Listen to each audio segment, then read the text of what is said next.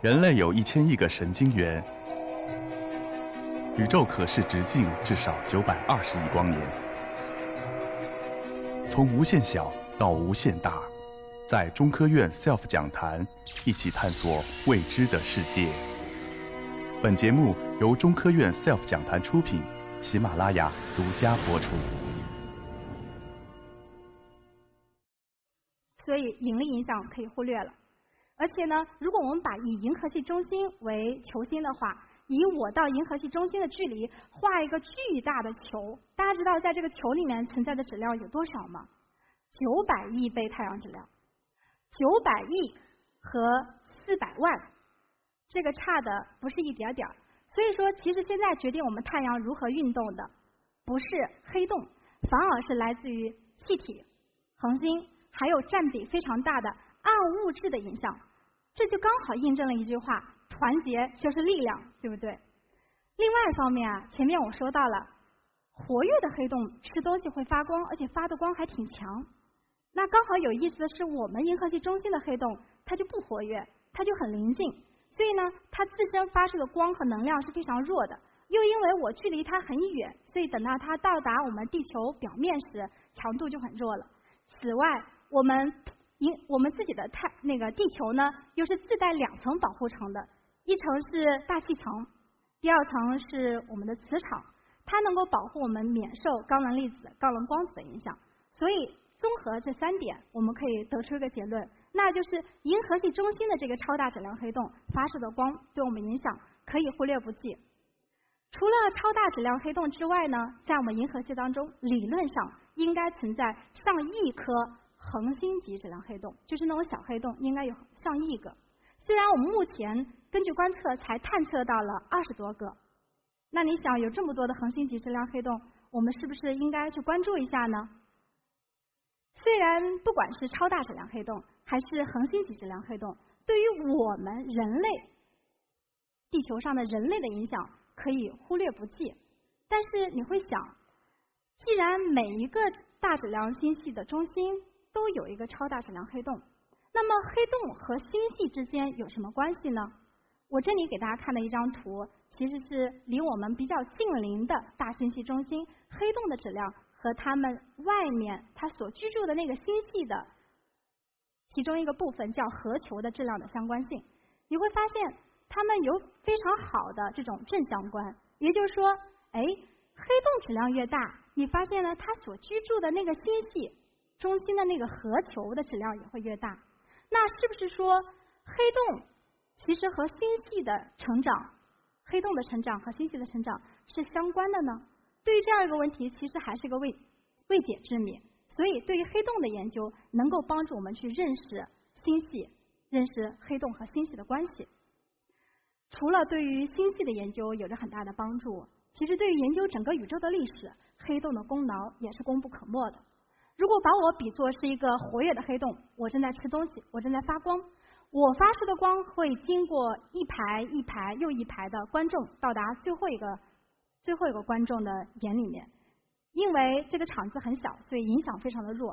可是如果距离我们几十亿、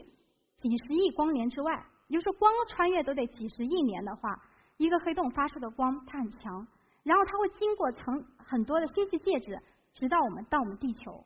那在这个穿行的过程当中，大家就看到，在这里面有很多的这个凹陷的区域，我们叫做吸收线。这些吸收线其实反映的就是在穿越的过程当中，星系介质在黑洞的光上面留下的痕迹，或者叫做这些星系介质留下的脚印。那么大家现在看到的就是一个活跃黑洞，我对活跃黑洞拍摄的光谱，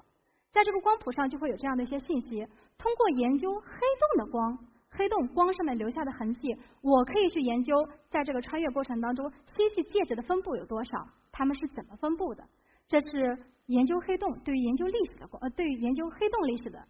和宇宙历史的功劳。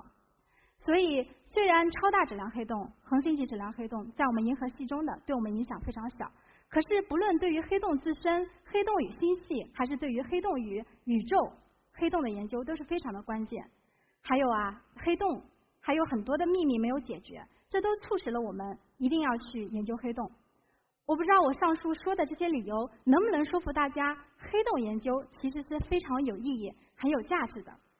这时候大家可能就会想，那我也想去研究黑洞，怎么去研究呢？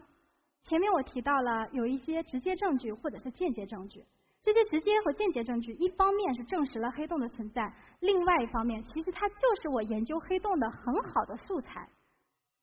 大家如果不信，我给大家讲一讲我自己是如何利用黑洞发出的光来探测黑洞周围气体的运动，进而知道黑洞的质量的。先给大家看一个简单的模型，这是我们的太阳还有地球。我们知道地球围着太阳在转，或者更准确来说，它们是围绕着一个共同的质心在转动。如果我知道地球围绕太阳转的速度有多少，比如说一年转一圈。我再知道地球和太阳距离是多少，我就能算出太阳的质量有多少。再给大家看这样一个模型，觉得很复杂是不是？这其实是一类活跃的黑洞，我们对它的一个简易模型的描述。从这个模型当中，大家可以看到有黑洞，哎，这边上的区域呢，其实就是我刚才说的那个气体下落形成的一个吸积盘盘，在这外面呢，还有一些气体云块，气体云块。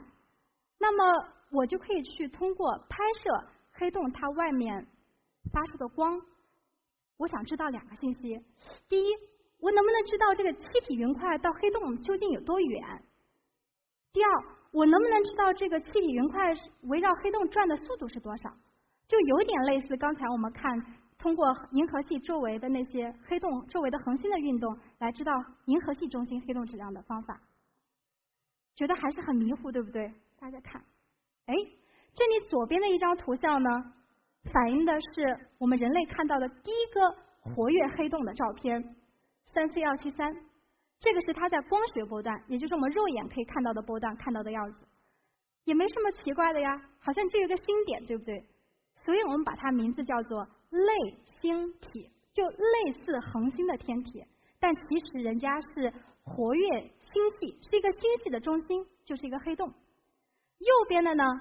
拍的就是它的光谱，大家好像第二次看到它了，黑洞的光谱。那这个光谱和图片有什么样的区别呢？我想了，费尽脑汁啊，想了一下，想了一个好的案例，就是如果我们把光的频率比作是声音的频率的话，我们看到的图像就好像，现在我从多到声多弹一个。这是我们看到的图像，我们看到的图像，图像它其实是包含了好多个频率的信息。现在我刚才的这个声音呢，反映的是光学波段。如果我八个键一块按下去的情况，这是图像。而光谱的话，是我可以知道在短很很小的一个频率波段，它的光强或它的声强有多少。它的信号是这样子的。当然，因为我弹的不好，大家听觉得音音量的差不多高。一个高手的话，他其实能弹的比较轻，或弹的比较弹的比较强。那么黑洞的这个光谱反映的就是在比较小的频率波段，它的光的强度有多强。而我的工作是什么呢？我的工作就是去分析这样的光谱，技术上去分析它的光谱。好像我听到一首音乐，我要知道。这个光谱当中，哪一些是来自于黑洞刚才周围吸积盘的信息？是吸积盘弹奏的音乐？哪些是刚才气体云块弹奏的音乐？就拿这个光谱来说吧，气体云块发出光，就是这里面大家看到的这些发射线，发射线。而刚才吸积盘发出的光呢，是一个连续的，就是这里面如果我去做一个拟合的话，这里面的连续谱它的情况。好。我通过研究气体云块的这个音乐，我知道气体云块围绕黑洞转的有多快。然后呢，我再基于一些经验关系，知道从它的连续谱的信息，我知道它到黑洞有多远。基于这两点，我就可以算出黑洞的质量是多少了。是不是原理上并不是很难？但是可能困难的是你要获得这样一些信息，以及对这样的信息进行去解读。和黑洞当朋友差不多快十年多了，我从他的身上其实学到了很多的东西。一方面呢，是我觉得黑洞它真的是宇宙当中最优雅、最单纯的天体。为什么这么说呢？如果我要去描述完整的描述一个黑洞的话，我只需要三个参量就够了：质量、电荷，就是它带不带电，带正电还带负电，带多少电；它的转动的能力，叫它的角动量。我只要这次知道这三个量，我就可以完整的去描述一个黑洞了。可是，如果要完整的描述我的大拇指指甲盖，大家知道需要多少个参数吗？上亿个都不止。为什么？因为我的指甲盖是有分子，分子又有原子，原子又有原子核和电子，原子核又有质子和中子，质子和中子又有夸克。要描述个夸克，我又得多个参数，算一算再乘一乘，你会发现要描述我一个指甲盖所需要的参数非常之多。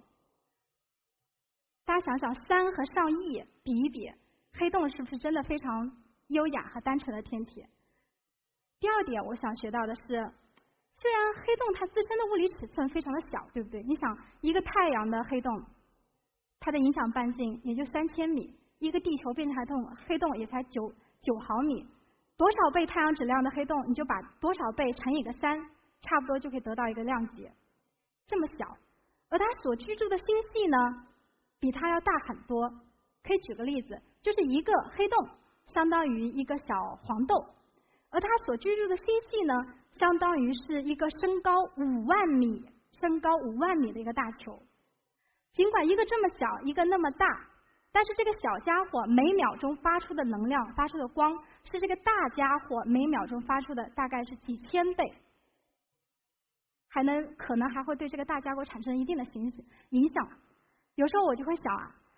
我们宇宙是个很大的领域，然后我是研究黑洞这个领域的。黑洞这个领域其实又很宽泛，比如说我刚才说我是通过这个光想办法去测这个黑洞的质量。有的人呢是基于我测好的质量之后，他去研究这个质量和星系的其他参数有什么样的关系，去研究黑洞和星系的关系。还有人拿到我拍的东西或者其他人拍的东西，去研究那些吸收线的特征，去研究星系介质的情况。